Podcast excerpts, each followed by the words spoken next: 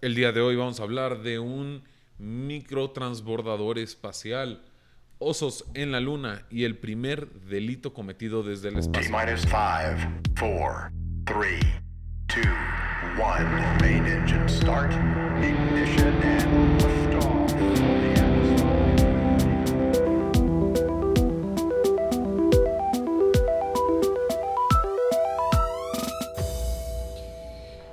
Bienvenidos una vez más a este podcast espacial. Yo soy Claudio y estoy con... Gerardo. Sí, y como siempre, Gerardo, vamos a empezar con los lanzamientos que hubieron estos últimos 15 días. Pri- Primero quiero recalcar que, que me siento como en la primaria cuando vas a dar una presentación y dices como, yo soy Gerardo y... y esperas a que alguien más dice. Mi compañero... No sé, me dio algo de nostalgia ahí, hablando un poco justo de eso. Pues empezamos con Rocket Lab. En estos 15 días tuvo su octavo despegue.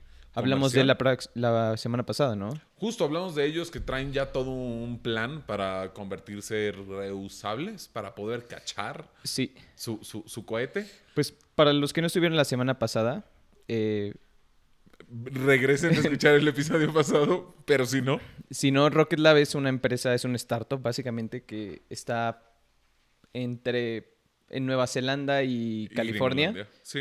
Y- No han despegado desde California aún. pero despegan desde Nueva Zelanda y es prácticamente un equipo neozelandés y hacen cohetes muy muy pequeños que están destinados a enviar satélites minúsculos a órbitas muy bajas de la Tierra por un costo muy muy bajo.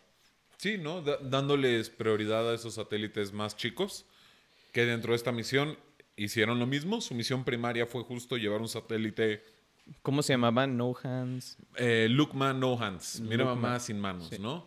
Su octava misión, eh, un microsatélite, fue completamente exitosa, pero dentro de esta misión tuvieron una misión secundaria, que como lo contamos en el episodio pasado, traían un nuevo payload que se llama el Brutus.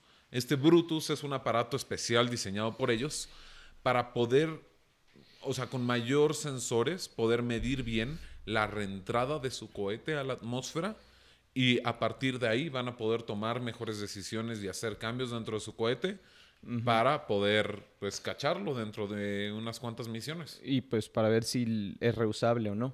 Sí, ju- justo, ¿no? Eh, hablaban de dos barreras principales. La barrera principal es obviamente cruzar la barrera física que La tiene atmósfera. nuestra Tierra. Que tienen pensado hacerlo como motores primero, o sea, literal con lo- la parte de abajo que es lo más resistente, entrar con eso primero y Pues es pu- puro metal. To- todo lo demás Pues sí. estamos hablando de fibra de carbono, que además son los únicos que Sí. usan fibra de carbono. Eh, pero sí, y después de eso, si logran ya poder atravesar la atmósfera, intentarán cacharlo con un helicóptero. Eh, eh, una saga va, va a ser impresionante el día que lo hagan. Pero sí, sí, sí. O sea, chance, o sea, una cosa es que puedan hacer todo eso, lo cachen y todo, y otra es que neta valga la pena cacharlo, porque posiblemente lo cachan y se dan cuenta que pues, está hecho mierda y no ni siquiera lo pueden usar. Claro, y no nomás eso, también tienes muchos costos de logística. Sí. Mi- mi- mínimo tienes un barco grande y tienes un helicóptero que también debe ser bien grande para poder andar cachando algo. Entonces, simplemente ahí, esos son costos de, de logística muy altos. Eh, como ya sabemos, en los despegues tienen que cerrar eh, zonas de aéreas, tienen que bloquear zonas aéreas y zonas marítimas. Entonces, no sé qué tanto te complicaría en esa parte cuando tienes que hacer maniobras extras que va a durar más tiempo, si te puede costar mucho más dinero eso. Sí, claro. Entonces, sí, sin duda tienen que ponerlo en, en balanza. Eh, veamos, ¿no? Veamos a lo que lleva. Mm, Lo que está muy padre es ver compañías, no nomás startups como esa que inicia y ha agarrado mucho vuelo, pero que están también buscando el camino reusable. Ahora, como tomando este hilito de dos cosas, tanto la parte de reusable y la parte de intentar cachar cosas con un helicóptero, me gustaría pasar a ULA, ULA, United Launch Alliance, Alliance, ¿quiénes son? Es Boeing y Lockheed Martin. y Lockheed Martin, sí. que han sido los dos contratistas mayores de la NASA, De la NASA, desde siglos. Han estado desde Génesis, Apolo, en todo, ¿no? Sí. Desde las primeras misiones al espacio siempre han estado junto con la NASA. Justo. Y lo mismo que se ve del otro lado con Airbus. Boeing, Airbus son las dos compañías más grandes de aviones. Ah, sí, Siempre- Airbus, Airbus también tiene un papel muy importante en toda la industria aeroespacial, ya Justo. que son de los mayores contratistas de los europeos. Ellos tienen una subdivisión que se llama Ariane Space, en la creo que es una joint venture entre Airbus y otra compañía, Nos- ya no, No estoy seguro. más. pero, o sea, participan en Ariane Space, que es como la compañía principal que lanza cohetes para los europeos. Eh, yo ahí, para mí, llaman, poniendo como SpaceX una división de generación. Ujú. O sea, digamos, ponte tú todos los cohetes 2015 para atrás, es una generación anterior. El Ariane 5 es mi cohete favorito de la generación anterior. Es enorme, sus, sus side boosters tienen como una forma peculiar en la cual las puntas apuntan hacia adentro en vez de solo hacia arriba. Y se ve grande, grande, grande. Y además ha sido responsable de poner satélites y extremadamente grandes. muy importantes. Sí, es 50% de Airbus y 50% de una empresa que se llama Safran, que es una multinacional francesa que se dedica a motores de avión y de cohetes y cosas aeroespaciales. Ok, pues sí. No dudo que entonces hayan mayores relaciones entre Airbus y esta compañía, hasta para motores de avión, ¿no? Como Sí, sabemos, probablemente. Rolls Royce creo que hace motores de avión para, para Boeing. Eh, ya no recuerdo qué más, pero sé que tienen como Bueno, dos, tres regresando un poco a ULA. Justo, ULA tuvo su último despegue de un Atlas 4 mediano. El Atlas, el Atlas 4 es peculiar y lo- la mayoría de gente lo puede reconocer muy rápido. Es el que tiene, eh, pues, su core es completamente naranja. Como el del transbordador. Como el del transbordador, exacto. Es completamente naranja con creo que punta blanca es- en Sí. este caso. Eh, eh, ha sido usado muchísimo últimamente el Atlas 4 en, for- en formato heavy, que significa que simplemente agarran tres Atlas 4, los pegan con, Es- con es- un poco de... Tiene de una forma muy parecida al, al, al Falcon Heavy. Justo. Es como la misma lógica. Es completamente la, la misma lógica. De hecho, si no me equivoco, el Atlas 4 voló mucho antes que el Falcon Sí, Heavy. sí, sí, es mucho anterior que el, que el Falcon Heavy. Pero, pero bueno, pues es un... un- o sea, lo- los pegas juntos, tienes mayor potencia. Obviamente hay... Cambian muchas ecuaciones ahí. Es mayor peso el que tienes, o sea, porque cargas más combustible, más, más masa, pero puedes llegar o mucho puedes llegar más más lejos, sí. No es completamente, si pones tres juntos, llegas tres veces más lejos. No, ¿eh? no, claro que no. Hay, hay- hay no, unas pues si pones tres juntos, pesas más, entonces, o sea, es algo bastante complicado. Me, me encantaría hacer un rocket science, no lo soy, solo entiendo que no funciona así. sí. Eh, pero bueno, re- hablando justo de este Atlas 4, la formación mediana solo es uno, es uno por sí mismo, no tiene side boosters. Y es la última vez que vuela, ya O que... que voló. ¿Mm? Que voló. que voló justo, ya que pasan y están evolucionando a su siguiente generación, que es el Vulcan. Y pues el Vulcan es uno de estos nuevos cohetes, de, bueno, más bien cohetes de nueva generación, que ahorita ha tenido mucho eh, pues, ¿Ruido? ruido. Lo chistoso es que lo quieren hacer reusable, pero no como el no como el Falcon Heavy, los de SpaceX que regresan, ¿Tiene sino? ¿Tiene algo de sentido su forma de, de ir por lo reusable? Yo creo que es algo que hasta el mismo, eh, o sea, hasta la misma era del transbordador, un approach hacia lo reusable por ahí hubiera sido mejor que como lo hicieron en muchas cosas. Pero prácticamente lo que quieren hacer es despega el cohete, Ajá. y, y una vez que ya, que ya soltaste tu payload, el cohete se va a dividir en dos. Va a dejar caer sus motores. Y va a dejar caer su tanque vacío por otro lado. Estos motores van a abrir una especie como de, de protección de calor, un heat shield, por abajo. Van a cruzar la atmósfera. Y de- posterior a eso van a abrir unos paracaídas y los va a cachar un helicóptero. Muy parecido a lo que acabamos de hablar justo de... De, De Rocket, Lab, Lab. eh, exacto. Eh, de hecho, bueno, Vulcan anunció esta como formación hace tiempo, más bien ULA, lo anunció ya hace tiempo. No hemos visto mucho de pruebas, no hemos eh, escuchado mucho de, de cuál es su idea, por dónde se quieren ir, pero, pero pues sí, por el momento, por el momento ese es el camino que quieren tomar. Y, y lo que a mí me gusta es la parte de cachar la- lo más costoso del cohete. Que son los motores. Correcto. Tienes la parte de los tanques que es puro, puro fierro, puro aluminio, puro tanque. Sí, Ya- sí, sí. Ya una vez que te deshiciste de todo el combustible, no tienes cosas valiosas ahí. Lo valioso es justo los motores. Entonces va, va a ser muy interesante ver qué, qué llegan a hacer con eso. Ujú. Eh, ahorita se me lenguó tantito la traba porque se nos fue la luz Sí, aquí. se nos pero, fue la luz súper raro, pero ya entró la planta, creo. Y pe- pe- ah. pero, pues cre- creo que seguimos, seguimos bien, ¿no? sí, sí, sí, sí, Estamos en- corriendo, grabando esto con una laptop y batería. Entonces, no, no, no. Seguimos, seguimos aquí con ustedes.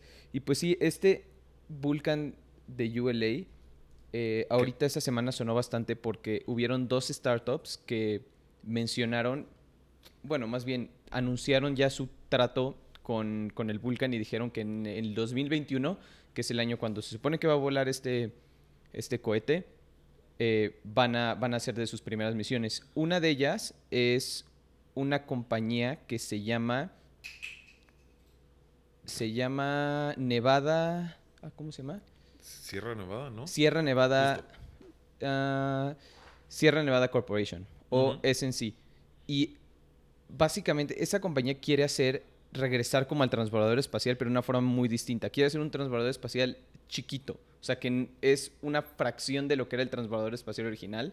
No va a tener como toda esa parte que tenía atrás donde podían como meter, La cajuela. sí, la cajuela, literal, donde metías as- un satélite. Yo una cajuela de 30 toneladas, ya sabes, casual, una vez que Sí, pasa, sí, sí. ya no te cabe la Land Rover O y sea, dices como de, ok, Literal era la- el transbordador, el pick-up de las sí, sí, completamente. de, los, de las naves espaciales.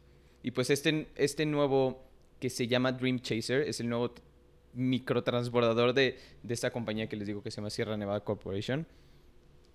Va a llevar igual siete pasajeros, muy parecido al transbordador espacial, pero solo va a llevar eso. O sea, solo va a- es principalmente como una cápsula, nada más que la diferencia entre eso y una cápsula es que está aterriza planeando.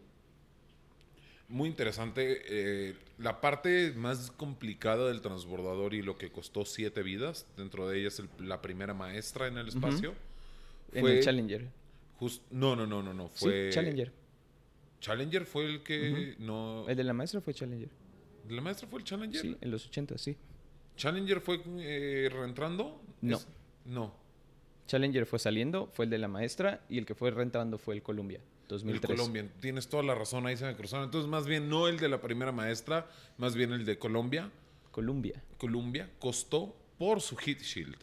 Era extremadamente complicado la protección de calor que tenía el, el- el transbordador, ya que tenían piezas individuales, cientos de piezas Era como un rompecabezas, literal. Las piezas que van abajo eran de un material, creo que era como cerámica. Es como aerogel, si no me equivoco. Es, No sé, es, tiene un material del, de otro planeta casi, ¿Sí? que, que va pegado abajo, pero van como en, en mosaicos. Son como mosaiquitos y cada mosaico tiene una forma específica. Entonces tienes miles de esos únicos. Entonces, eh, ju- justo ese es el- era el problema del transbordador que costaba tanto. Y cada vez que tenía, cada vez que lo tenían que volver a usar, tenían que cambiar todos esos. ¿no? Y, y revisarlos, ver si se iban a poder usar en, en futuras misiones. Y justo ahí fue donde hubo una pequeña falla, algo le pegó a esas piezas que eran muy delicadas, se rompió.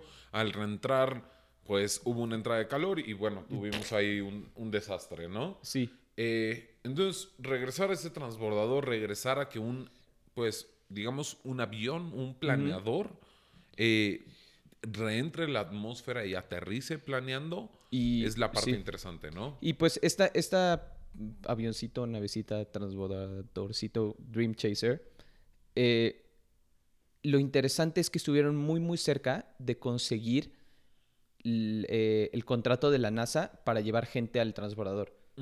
No, ahorita los como empresa privada, porque ahorita hay dos que son la cápsula esta de Orion, que es de...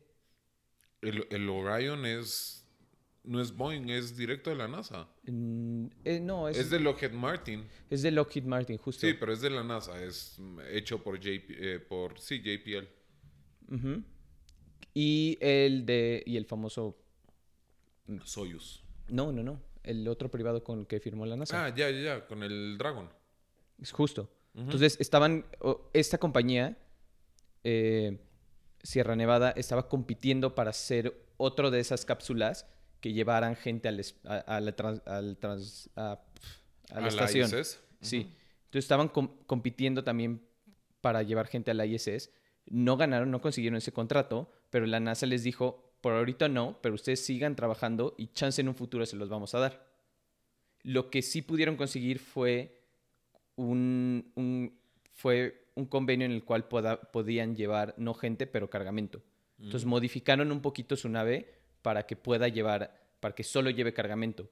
En ese caso no tiene, no tiene cristales y es un poco más sencilla, no tiene live support ni nada de eso, solo es para llevar cosas y lo quieren hacer en dos años. Justo en el 2021 quieren, en el segundo vuelo del Vulcan, quieren llevar esta cápsula Ya Ah. con cargamento. ya con cargamento a la Estación Espacial Internacional y que regrese a la Tierra planeando. Ok, ahí es muy, muy interesante. El cargamento uno creería que simplemente es llevar cosas arriba, pero no.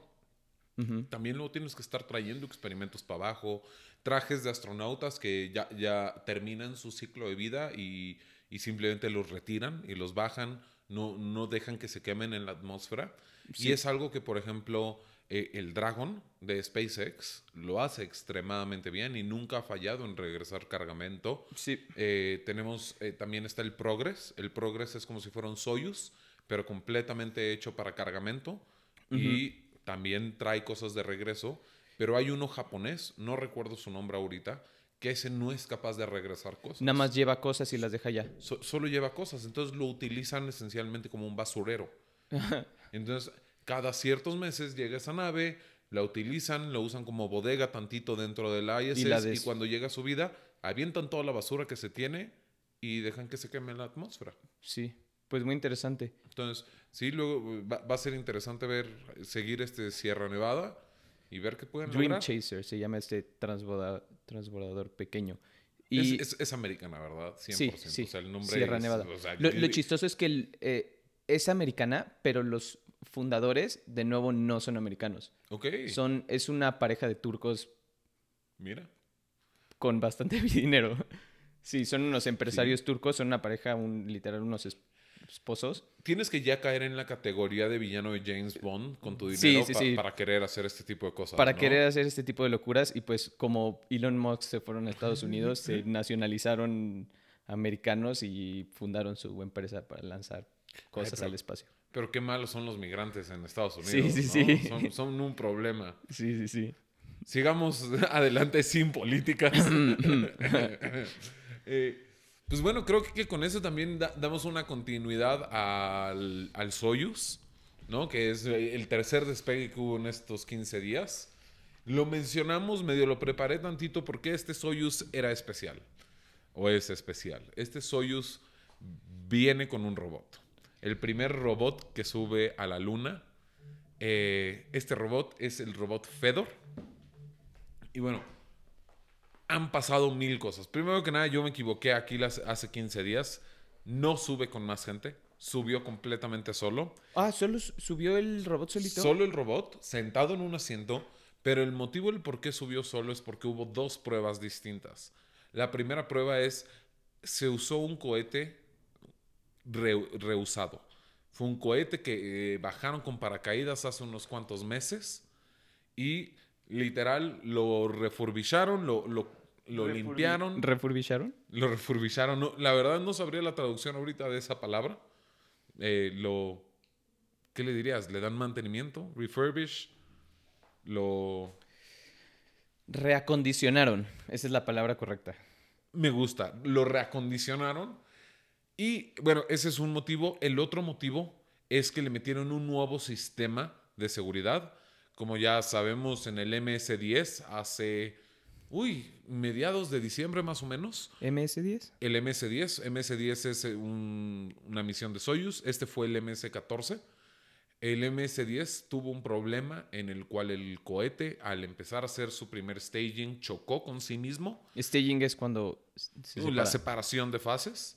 Chocó con sí mismo y los astronautas usaron la torre de escape para alejarse.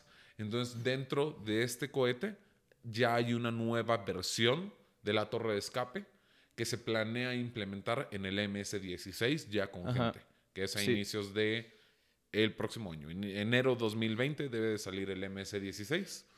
Ese, ese error del staging ya ha sucedido antes, que sueltan la parte de abajo, porque la, pero todavía le queda tantito combustible, pero así como una gota de combustible, pero es suficiente para pegarle a la de arriba y Es- mover. Todo. Todo. Bueno, Ujú. a- pe- lo perforas. Al final del día es Sí. un cohete que. eh, una bala que cambió de trayectoria. Entonces, Pero si se dan cuenta, los lanzamientos siempre cuando hacen esa separación, todo el mundo aplaude y es como, ¿por qué aplauden si nada más se separaron dos cosas? Pero es muy importante porque si, se, si tardan mucho tiempo en, en, en separarse, entonces te empieza a jalar, te empieza te a frenar. empieza a, a frenar y pues muy probablemente ya no llegues a la órbita que quieras alcanzar y ya no al- alcances de tu misión, pero si lo sueltas antes, pasa esto de que choca contigo y explota literalmente todo el cohete. Sí, co- correcto. En, en este caso, bueno, hubo otra cosa ahí que no se separó bien y, y chocó, pero sí han habido casos, por ejemplo, SpaceX en su primer Falcon 9, en su primera separación, al cohete le quedaba tantita fuerza y llegó a empujar tantito el Dragon. Y No- lo, lo dejó, no, no llegó a explotarlo, pero sí a... Sí, no, a, da- a darle, fue, fue un besito, fue un... pe- pe- pero no, no pasó nada más, nomás fue una situación preocupante, porque déjate que no, no explotes, pu- puede echarte a perder tu motor de tu segunda etapa y ya simplemente no vas a llegar a, a donde tienes que llegar, Sí. ¿no? Pero bueno, esa es la primera característica especial de esta misión. Esta misión voló a antier. eh, Con, con su único pasajero. con su único pasajero y carga. Tra- trae como 65 toneladas de carga, una locura de carga. ¿Pero qué trae? Comida. Aparte del robot, lleva comida, lleva ropa, lleva experimentos, lleva pues lo que llevaría un Progress o un Dragon, pero, pero simplemente lo lleva un, un Soyuz. Ahora, ahí el, el Soyuz, que es lo que hemos hablado mucho y seguiremos hablando mucho de él, el Progress es su, su hermano, el cual simplemente no tiene los asientos y lo usan justo Y, y supongo que no tiene todo lo de... eh, para presurizado suficientemente como para llevar gente, ni vida de ningún tipo. Justo, no, no va presurizado, pero sí tiene para recibir presurización desde la ISS. Ah, por si lo quieren usar para... No, no, ¿Por no, emergencia porque o- al final del día tienen que entrar. Ah, por bueno, las no, cosas. sí, obviamente. no se puede evitar, no se puede usar para emergencia nada. Literal es un, una campana vacía. Literal es lo que Y sería supongo que ha de entrar por el, con el brazo. No, el Soyuz tiene todos los sistemas automáticos para doquearse. Para, sí, para- sí, sí, pero, o sea, cuando usan el brazo también es para doquear en la otra puerta que tienen que es más grande y caben más cosas. Y es más fácil sacar y meter. Sí, sí, sí, pero, pero en este caso, o sea, el, el Progress, la verdad, no sé si lo usan con el brazo. El- este Soyuz Ajá. iba completamente a doquearse automático. Ok. Y aquí es donde viene justo la, la- la siguiente cosa. Ha sido una misión con muchísimas cosas, no solo un nuevo sistema de escape, no solo el primer robot que vuela al espacio, sino que es el primer Soyuz que falla su docking, su proceso de, de acoplarse a la estación Lo falló. lo falló. Entraron sistemas de emergencia, lo cual hace que este Soyuz ala- se aleje 300 metros de la estación, Ujú. Que pues lo hace una vez más completamente automático. Y ya empezaron a inspeccionar más el tema. Por lo visto, fue culpa de la parte que lo iba a recibir, del estacionamiento, digámosle. O sea, de la pieza que está en la Estación Espacial Internacional, no Correcto. en el Soyuz. no en el Soyuz, fue de la pieza que está en la, en la. Estación Internacional. Y aquí hay varias cosas. Uno, está atascada ahorita la, la- la- la estación espacial. Hay seis personas, ¿no? O, o sea, aparte que hay seis personas, tienen un Dragon, un Progress y dos Soyuz. O, o- Ya- tú- este puerto ya fue, ya hubo un, un- una caminata espacial para limpiarlo, para corregirlo. Van a intentar estacionarse otra vez ahí el día de mañana por la mañana, el día lunes por la mañana, tienen que volver a intentarlo. Pero por el momento queda unas, un solo segundo lugar donde podría estacionarse. Entonces, a la NASA y a cualquier tipo de cosas de espacio no les gusta que el plan B, que el plan B sea el último plan. Ok. Entonces, en ese sentido, ya se está empezando a checar si SpaceX puede regresar su Dragon antes, simplemente para liberar un espacio extra.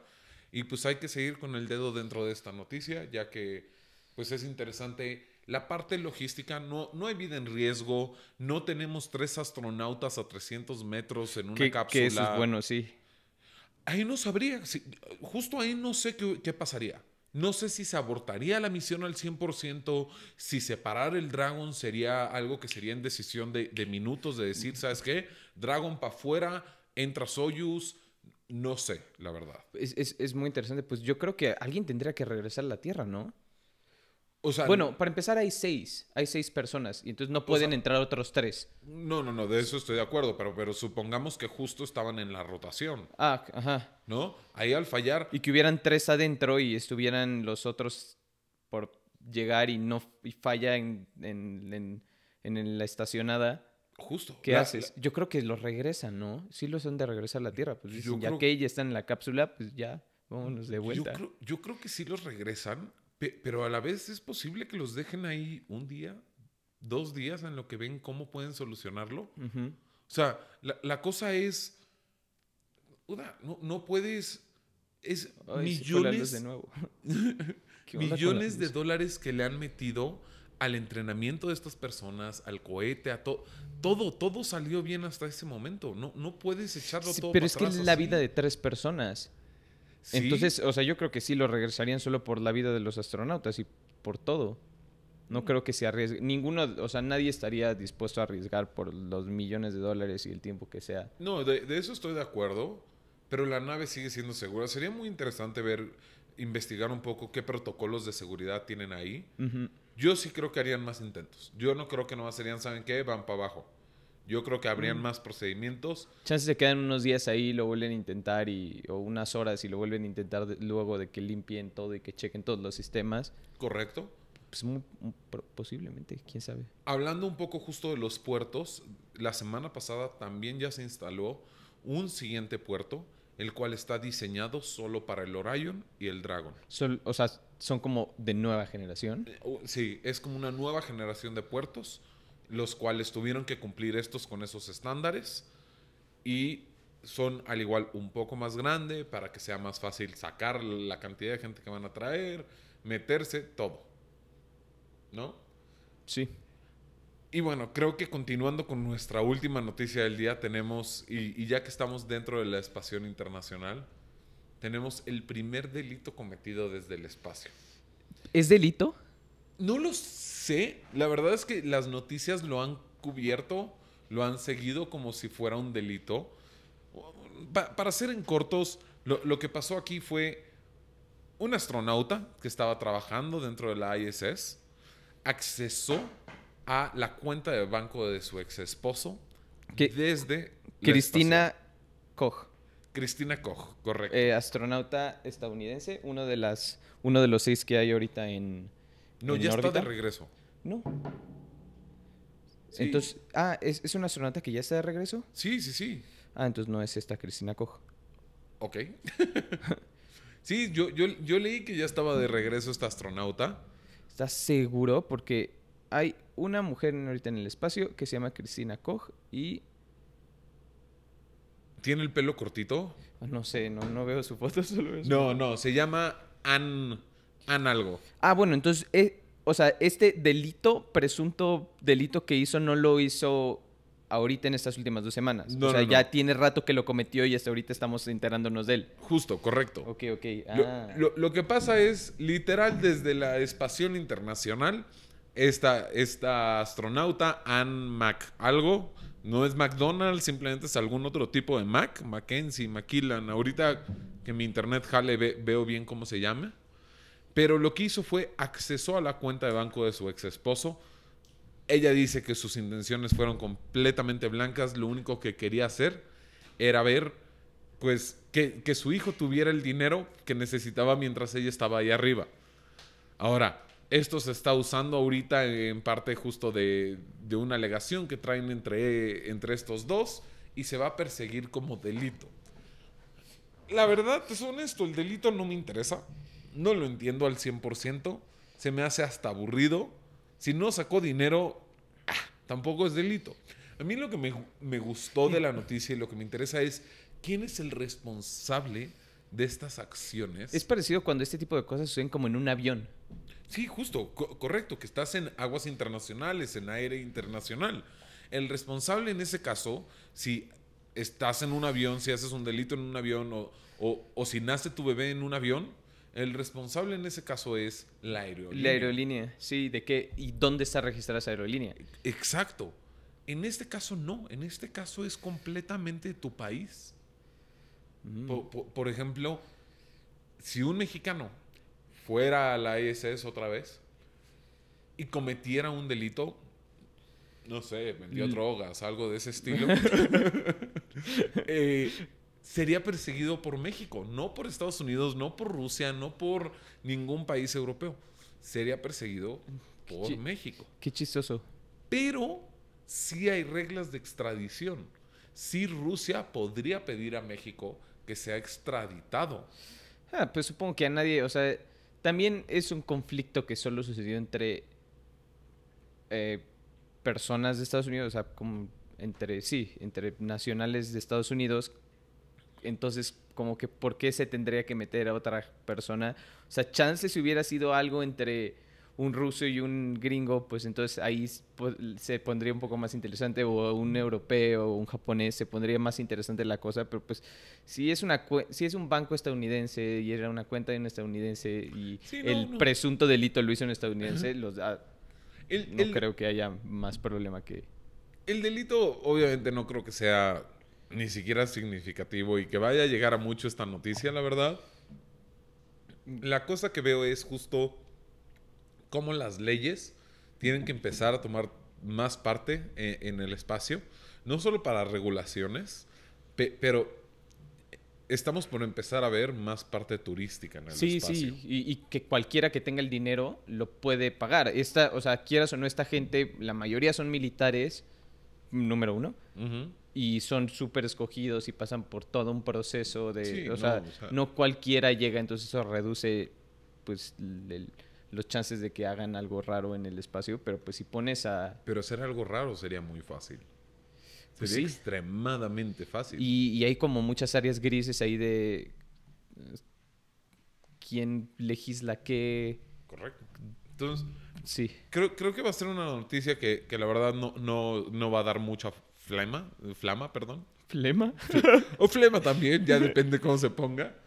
Eh, pe- pero pues va a ser interesante cómo toma esa pequeña evolución, ¿no? Va- Vamos a ver qué, qué sale en cuanto a regulaciones, qué más se habla al respecto. A mí lo que más me interesa en esa parte legal es toda la basura eh, espacial, cómo se va a controlar esa Mm, parte. Y- Sí, sí, sí. y más que, que, que últimamente hemos escuchado varios países hablar sobre meter parte militar, defensa desde el espacio contra satélites espías. Sí, como algo hace un hace unos meses hubo una noticia que los franceses querían ponerle rayos láser a sus satélites, algo así. Justo. Que chance no era para nada, o sea, pudieron haber sido rayos láser para De comunicación. de comunicación, pero escuchar que dice rayos láser en satélites en el espacio ya empieza a sonar un poco Star Wars, entonces También los rusos están probando justo materiales especiales para sus satélites para que resistan el choque de basura espacial.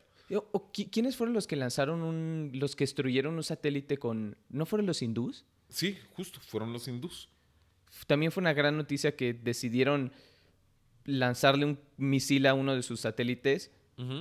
Y el problema no es el hecho de que lancen misiles al espacio, el problema es que lanzaron misiles a ese satélite, el cual generó basura.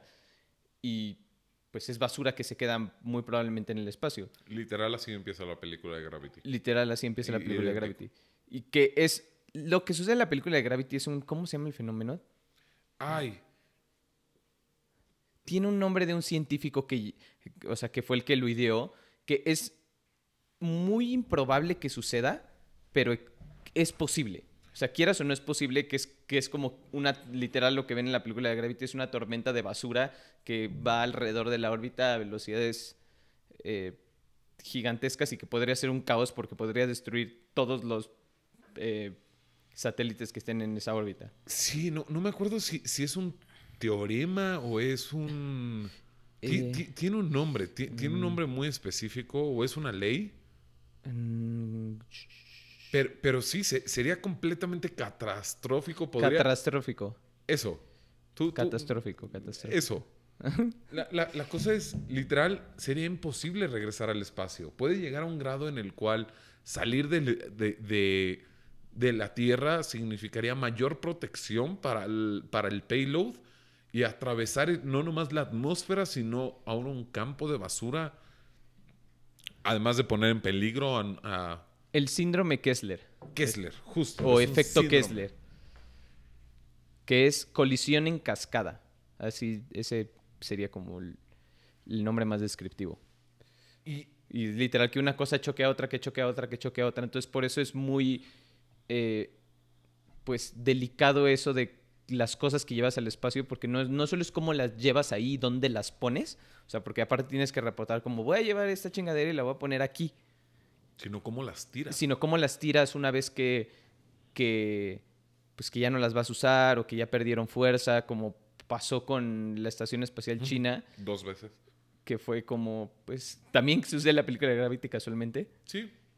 Ahí, ahí ya no sé, no me acuerdo cómo la puso esa película. Creo que la mencionamos ya en cada episodio. Tiangong se llama esa estación. Sí, la Tiangong, pero no sé si, si baja porque ya era parte de su vida que iba a bajar o porque recibió daños y estaba bajando más. Ya no me acuerdo cómo le pusieron. No es que sea muy exacta esa película en esa parte. Sí, pero lo interesante de ahí es que una estación espacial, que es una madre de toneladas, cae a la Tierra en quién sabe dónde. Y, ¿Sí? y pues literal los chinos dijeron como, oigan, ya perdimos control de esta estación, eh, se va a caer a la Tierra, Pero hasta eso, eso Aguas, es bueno. eh. O sea, el que se la hacia arriba. no, chequen. Chequen que no les vaya a caer un pedazo de metal. Pero hasta eso, eso es bueno, eso es justo lo que queremos. Lo que no queremos es que no avisen y de repente haya un accidente espacial en el cual esta estación choque con un satélite y ahí es justo donde se genera. Sí, sí, choca con un satélite que no solo vale millones de dólares, Justo. sino puede ser parte de de un telecomunicaciones y mañana pasa eso y Ah, no, tienes no. señal en tu casa y. Apocalipsis. sí, ya no hay internet, eh, México ya no es territorio de Telcel, pues, quién sabe qué pasaría. Hablando de no avisar de cosas que mandas al espacio, Sí, cierto. sucedió algo muy interesante. Hace unos meses los israelitas, una compañía privada israelita, es la primera compañía privada en intentar esto y es en aterrizar un lander en, en la luna. Y todos estaban muy felices porque dijeron es la primera vez que una compañía privada y aparte israelita de un país que no tiene un programa espacial muy, muy grande va a intentar esta hazaña Ujú. hicieron toda la misión, parecía ir bien, pero cuando intentaron aterrizar este lander, se estrelló. Se queda sin combustible. Se queda sin combustible tantitos metros antes y se estrelló. Y pues acaban de anunciar uno de sus contratistas que tenían para algún experimento, dijeron, oigan, por cierto, pusimos unos microorganismos en esta nave espacial que se acaba de estrellar y no le dijimos a nadie.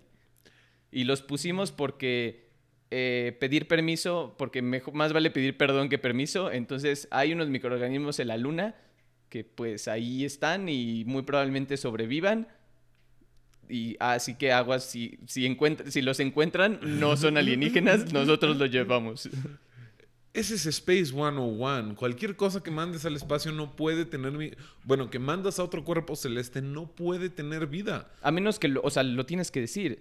Eh, eh, ese- es- eso es lo que está mal. O sea, lo que está mal no es que, o sea, porque chances hubieran ido, o sea, desde el principio diciendo y hubieran seguido todo el protocolo de vamos a llevar vida porque vamos a hacer un experimento para ver si estas madres sobreviven todo el trayecto y, eh, y pues estar en la luna, o sea, pues eso está bien. El problema es que no le avisaron a nadie y que ya que se estrelló fue como, oigan, por cierto, y pues eso está mal porque el problema no es que infectes otro lugar, sino que chance vas y después de unos años y encuentras vida y tú pensaste que esa vida Era es- vida. era de ahí y resulta que no, que la llevó otra misión. Entonces, cualquier otra cosa que encuentres, chances si neta ahora sí encuentras vida de verdad, pues ya no puedes confiar en ella porque pues Sí, co- correcto. queda contaminado totalmente las pruebas y, y, pues puede ser un- una catástrofe un poco. Pero pues bueno, al final del día creo que además son microorganismos congelados, si no me equivoco. Sí, son, no sé si alguna vez los han escuchado, se llaman osos de agua o tardígrados, ese es como su nombre científico, y literal son como unos ositos microscópicos de seis patas que, que son como el, la forma de vida más resistente conocida por el hombre, se puede como congelar durante 100 años y seguir vivo, superar temperaturas super altas, puede vivir en el vacío, sin oxígeno, o sea, O sea, es una piedra. básicamente es una piedra, pero... Y de repente camina. y de repente se mueve así. Ok. Fun. Entonces, muy probablemente, lo que dijeron estos es, es muy probablemente sigan vivos, pero como están en una cápsula cerrada, es muy probable que no se esparzan, entonces no hay de mucho que preocuparse que vayan a contaminar la luna, pero pues de todas formas sí es un tema delicado porque ahorita es la luna, pero como estamos viendo estas empresas privadas están empezando a expandirse muy rápido y chance mañana es Marte y mañana son otros lugares del sistema solar y pues no existe, o sea, hicieron algo que está mal, pero no existe un, una ley o un organismo que te diga como, no, esto está mal y tienes una penalización. Correcto, y ahí es justo lo que mencionábamos, ¿no? Eh, Creo que hay muchas partes de la exploración espacial que se tienen que legalizar, que tiene que haber una ONU que los controle y los guíe. Y pues no, no solo es entrar a la cuenta de tu esposo, pero es cosas más delicadas como Sí, puede sí, sí. ser echar a perder, o sea, cualquier investigación. Toda la red de telecomunicaciones del planeta y de posicionamiento global y lo que quieras, como infectar futuros lugares. Sí, es, es... El problema es que no hay ahorita quien lo regule y quién lo va a regular. O sea, ¿le vas a dejar a los gringos hacerlo? ¿Le vas a dejar a los rusos hacerlo? Pues, pues- pues, a ver, y hablando justo de partes de regular, qui- quiero como piquear tu cerebro a ver qué opinas. Ok. ¿Qué opinas del plan de Elon Musk para calentar Marte? Ah, el de los... Bombas nucleares. El de las bombas, vamos a bomba nuclear Marte. Pues es que. Nadie le puede ¿Quién decir sabe? que no. ¿Quién sabe? Aparte lo quiere hacer como en dos años. O sea, ni Sí. siquiera es como Tie- tiempo de 2030. Elon No, no, no. Es como, ah, sí, el próximo año vamos a mandar bombas nucleares a Marte. Y es como, ¿de dónde vas a sacar bombas nucleares, güey? Número uno. ¿Cómo vas a poner bombas nucleares en el espacio? Número dos. Es un villano. Es, o sea, es... ¿De dónde vas a sacar bombas nucleares? O sea, sí, sí, sí, no, no, sí. Lo que quiere hacer este hombre es algo súper raro, es El... mandar bombas nucleares al, a los polos de Marte, ¿ok? Explotarnos en Marte. La- ah, este hielo que hay en Marte, no crean que es agua, la mayoría es dióxido de carbono.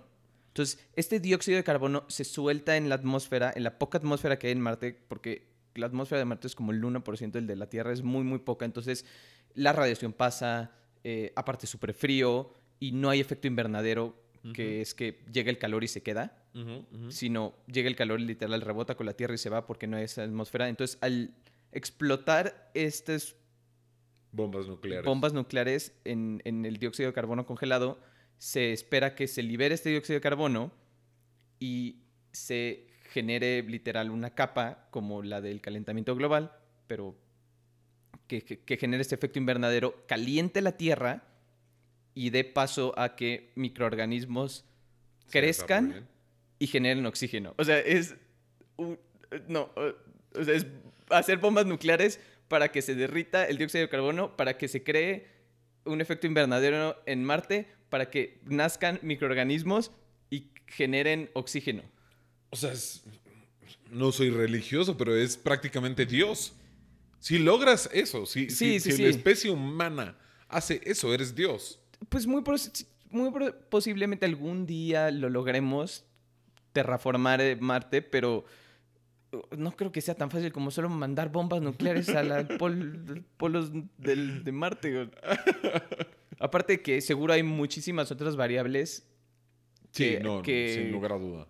O sea, no creo que sea tan fácil. Ahora, ahora, ju- justo decías, ¿de dónde las va a sacar? Te, te recuerdo que cuando Elon Musk quería empezar SpaceX, eh, le preguntaron lo mismo y lo primero que dijo es, bueno, pues lo voy a comprar de los rusos. Los rusos Ay. le dijeron que no. Y, y- y después de eso, pues decidió hacer sus propios cohetes. Y ve dónde está ahorita. Entonces, no- Sí, no- pero no una cosa es un cohete Musk y otra cosa es una bomba nuclear en el espacio. Yo no sé si Lockheed Martin, que también es, está metidísimo en el espacio, haga bombas nucleares.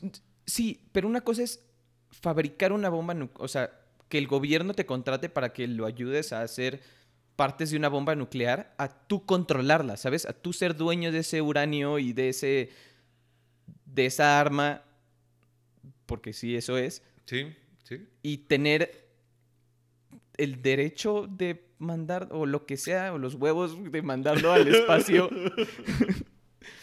En el mercado negro y puedes que te dejen o- y que ¿eh? no haya una penalización porque, o sea, también es que eh, no creo que el gobierno de Estados Unidos se quiera meter en un problema así cuando una empresa suya está mandando armas nucleares al espacio en cohetes. No, o sea, Pero estaríamos de acuerdo que la regulación ahí solo sería si el cohete despega desde el territorio de Estados Unidos. pues ¿de dónde más va a despegar? Pues si, si lo llega a despegar desde Rusia y Rusia Pero es dice que "Go los ahead", rusos tampoco se van a meter en un pedo así, o sea, es que son escalas mayores, o sea, ya no es Corea del Norte, no sé. Corea del Hay muchos países, Irán, Irak. No, no, no, creo que ninguno nuclear. se quiera, porque es meterte en pedos con todo mundo. Literal estaría orbitando una bomba nuclear. Sí, no, no, no, no. Pues A Claudio, menos que la haga en Marte y que la lance ahí mismo en Marte, pero pues eso ya.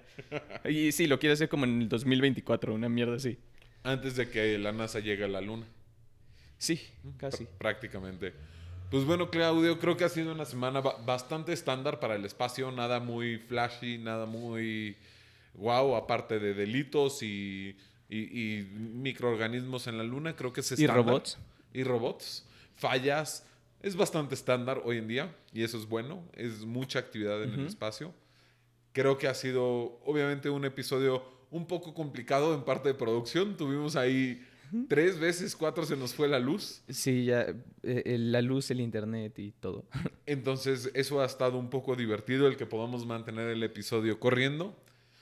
Y pues no, no hay nada más que decir, más que gracias por escucharnos y recuerden que tenemos nuestro Twitter que es, que es arroba Ah, está en la descripción del podcast. Es ah, un espacio para todos o un podcast espacial. Uy, no nos sabemos nuestro Twitter. alguno de esos dos. Ya tenemos, ya tenemos el intro bien planeada, el outro todavía lo estamos como retocando. Así que no hay mucho más que decir, Claudio, nos vemos en 15 días. Houston, Tranquility Base here. The Eagle has landed.